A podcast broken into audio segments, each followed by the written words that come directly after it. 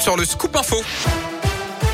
Et le journal, c'est avec vous, Gaëtan Barallon. Bonjour Gaëtan. Bonjour Yannick, bonjour à tous. On débute avec vos conditions de circulation. C'est fluide actuellement sur les grands axes autour de saint et de Rouen et du Puy. Quelques coups de frein seulement au rond-point le Mabli sur la Nationale 7. Mais pour le reste, tout se passe bien actuellement. À retenir tout de même cette grosse frayeur ce matin à Noir-Étable. Un grumier, ses camions chargés de transporter du bois, a perdu une partie de son chargement sur une voiture. Ça s'est passé juste avant 10 heures sur la D53. Le conducteur et son passager ont dû être désincarcérés. Ils n'ont été que légèrement blessés, pris en charge par les secours.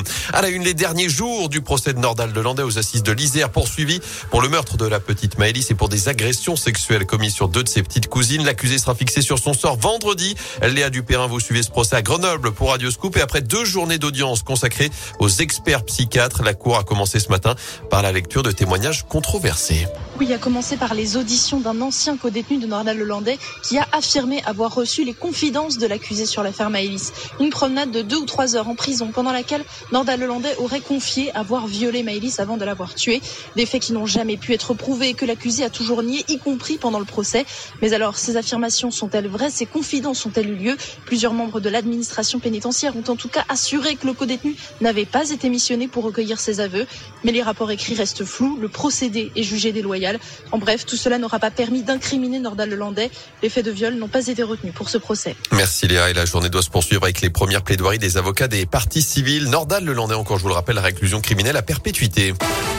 Dans l'actu également, vous allez bientôt pouvoir tomber le masque. Ce matin, Olivier Véran a indiqué que le port du masque pourrait être abandonné en intérieur à la mi-mars dans les transports en commun et les transports. Idem pour les enfants en salle de classe si la situation sanitaire continue de s'améliorer. Les élèves qui pourront déjà le retirer dans la cour de récré au retour des vacances le 28 février.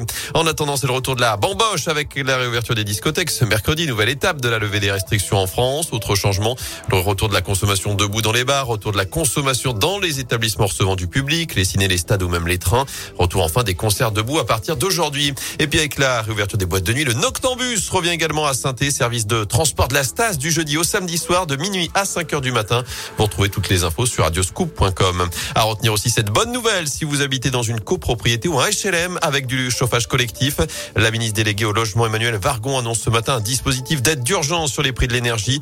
Jusque-là, ils étaient écartés du gel provisoire sur les prix du gaz et de l'électricité.